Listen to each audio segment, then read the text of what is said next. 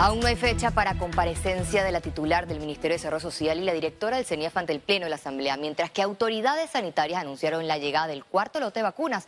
Además, reiteraron que a partir del 6 de marzo los comercios como bares, cantinas y discotecas podrán vender sus productos a través de entrega a domicilio. Esto y más en nuestra emisión. Iniciamos. La bancada del Partido Revolucionario Democrático es acusada de bloquear la citación de la ministra de Desarrollo Social, Marinés Castillo, y la directora de CENIAF, Mayra Silvera, por el escándalo de abusos a menores en albergues. Si la bancada del PRD decidió en reunión que no vinieran estos ministros aquí, eso no es lo que el Pleno aprobó. Las semanas pasan y la Asamblea Nacional está en mora en fijar la fecha de comparecencia, pese a que la aprobación de la resolución en su momento contó con mayoría de votos.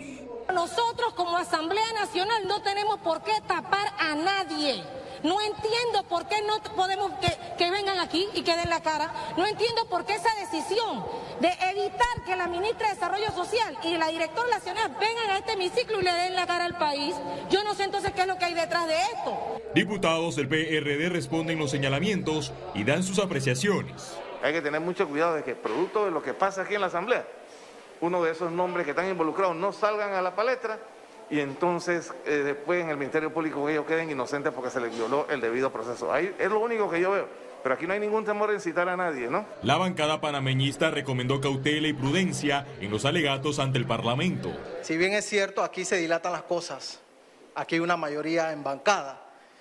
Sin embargo, hay preguntas que pueden viciar el proceso que se va a iniciar de lleno con un procurador nuevo. Los independientes exigen que se cumpla con la citación para aclarar los hechos ventilados en la Comisión de la Mujer.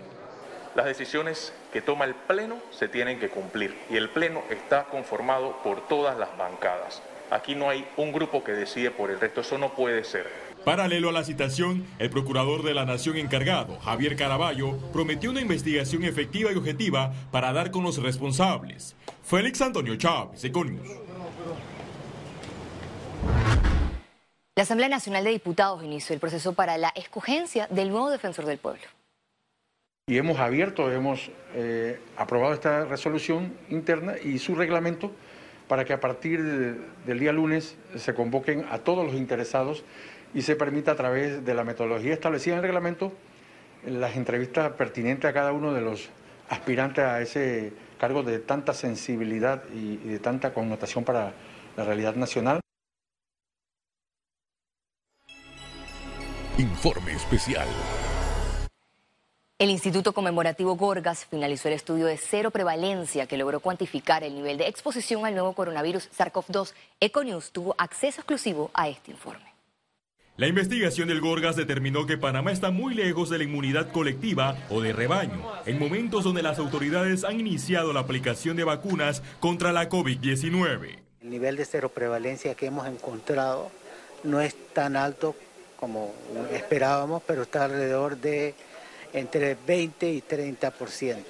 Estos análisis se hicieron por eh, género, es decir, en las mujeres y en los hombres, y la prevalencia no varió mucho, o sea, la detección de anticuerpos. O ponerlo más sencillo, de cada 100 personas, 16 tienen anticuerpos, o de cada 100 personas, 34 personas tienen anticuerpos, o sea, tienen defensas. El informe abarcó más de 2.000 personas evaluadas en 10 corregimientos, con análisis de dos pruebas de anticuerpos diferentes para lograr un resultado más sólido y comprobar la cantidad de sujetos vulnerables. Pudimos comprobar la cantidad de personas que ya habían estado expuestos y no, los que dieron positivo y los que eran susceptibles. susceptibles. Y de esos, alrededor, ya te digo, de un 20 a 30% tienen anticuerpos, o sea, ya se expusieron. Algunos lo sabían, otros no y tenemos entre 70 y 80% que son susceptibles a infectarse, así que hay que vacunarse. Con este estudio de cero prevalencia precisamente era ir a la comunidad, tomar muestras de sangre, hacerle una entrevista y en el Instituto Gorgas, en las muestras de sangre se analizan si tienen proteínas. Estas proteínas que estamos buscando son anticuerpos. Estos anticuerpos son el mecanismo de defensa que genera en una forma más permanente eh, contra ciertos agentes. En este caso, es contra el SARS-CoV-2. Entonces, el estudio de prevalencia es precisamente determinar el grado de defensa que tienen las personas en la comunidad. Las muestras se hicieron en medio del segundo repunte de casos. La prevalencia preliminar cruda, es decir, los anticuerpos totales, varió entre 16.9% a 34.1%. El próximo estudio del Instituto Conmemorativo Gorga se centrará en evaluar la efectividad de las dosis contra la COVID-19 aplicadas en Panamá. Félix Antonio Chávez, Econius. El ministro de Salud confirmó el arribo del cuarto lote de vacunas contra el COVID-19 a Panamá. Que a las 2 de la mañana de este miércoles 3 de marzo llega a Panamá un nuevo embarque de 87.550 dosis de vacunas farmacéuticas de Pfizer. Con este nuevo embarque se pretende terminar con la segunda dosis a las personas que corresponden según su tiempo de aplicación de la primera dosis y se terminará con los grupos de la primera fase para dar inicio así esta misma semana a la fase 2. Más de 50.000 adultos mayores de 60 años en agenda para vacunación en el distrito de San Miguelito tenemos el 90% de las personas habilitadas para vacunarse en San Miguelito, mayores de 60 años, como bien han mencionado, que ya se han verificado en la plataforma. Estamos a muy poco, escaso 10% de las personas que faltan por verificarse y sería yo creo que una excelente noticia que el día de hoy, más tardar mañana, podamos tener ese 100% de personas que se hayan verificado. Y continuamos porque la positividad de pruebas COVID-19 en Panamá cayó hasta 6.6%. Veamos en detalle las cifras del MINSA. 342.019 casos acumulados de COVID-19. 599 sumaron nuevos contagios por coronavirus. 1.196 pacientes se encuentran hospitalizados, 170 en cuidados intensivos y 1.026 en sala. En cuanto a los pacientes recuperados clínicamente, tenemos un reporte de 328.100. Panamá sumó un total de 5.871 fallecidos, de los cuales 12 se registraron en las últimas 24 horas. Las escuelas privadas iniciaron un nuevo año escolar entre cierres, descuentos e iniciativas legislativas. Los colegios particulares retomaron clases virtuales y aunque reportaron 80% de estudiantes conectados, revelaron que 21 colegios no soportaron la pandemia y cerraron. Tenemos que ir con calma. Hay que ser claro, este primer trimestre va virtual. Y creo que los padres de familia están de acuerdo, porque nosotros no podemos arriesgar bajo ninguna circunstancia, aunque estuviésemos todos vacunados nuestros docentes, que los chiquillos que puedan venir por varias rutas que no sean estrictamente un colegial, porque incluso un colegial tampoco va a poder venir con todos los estudiantes.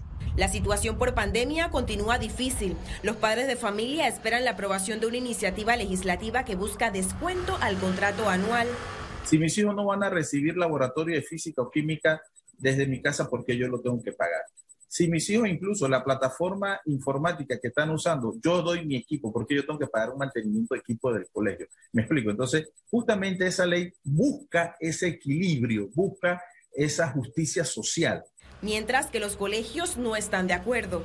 Sentimos que están mal direccionadas porque el propósito es bueno y estamos de acuerdo. Hay que buscarle una ayuda al padre de familia del sector particular. Porque hay escuelas que no pueden dar descuentos. Hay colegios que, aunque usted no lo crea, cobran 8 o 10 balboas mensuales. ¿Usted puede creer eso? Bueno, sí los hay. Y hay muchos escuelas, muchas escuelas chiquitas que cobran menos de 50 balboas. Entonces, ¿cómo usted le va a decir a esas personas, a esos colegios que tienen que dar el 30% de descuento? Señalan que el Estado debe invertir en una educación de calidad en las escuelas oficiales que las nivele con las particulares. Ciara Morris, Econews. decir que menos del... Continuamos en este tema, ya que las clases presenciales no serán a corto plazo, así aseguró exministro de Educación en radiografía. Ellos han adaptado su casa para, como un centro escolar, han invertido en computadora, han invertido en internet. Eh, nosotros tenemos cifras que nos dice de cuántos educadores este, han invertido una suma fuerte de, dinero para poder brindar eh, esto. Yo creo que el, tema va más allá. El tema es que tenemos que actuar de una manera más beligerante y más protagónica, porque ningún docente quiere que sus estudiantes estén eh, se queden atrás como está sucediendo. Y en la próxima nota conocemos cómo se prepara el Museo del Canal Interoceánico para su reapertura.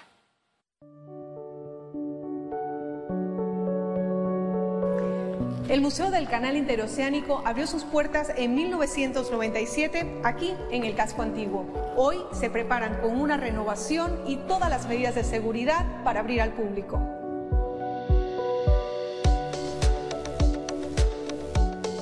Ana Elizabeth, cuéntanos un poco en qué consiste la renovación que le están dando al museo. Bueno, estamos aprovechando el hecho de que estamos cerrados para renovar nuestra exhibición, que desde hace 20 años no se renovaba. Eh, teníamos un estilo de museografía diferente y ahora lo estamos haciendo mucho más minimalista, aprovechando mejor el espacio y diversificando nuestras narrativas.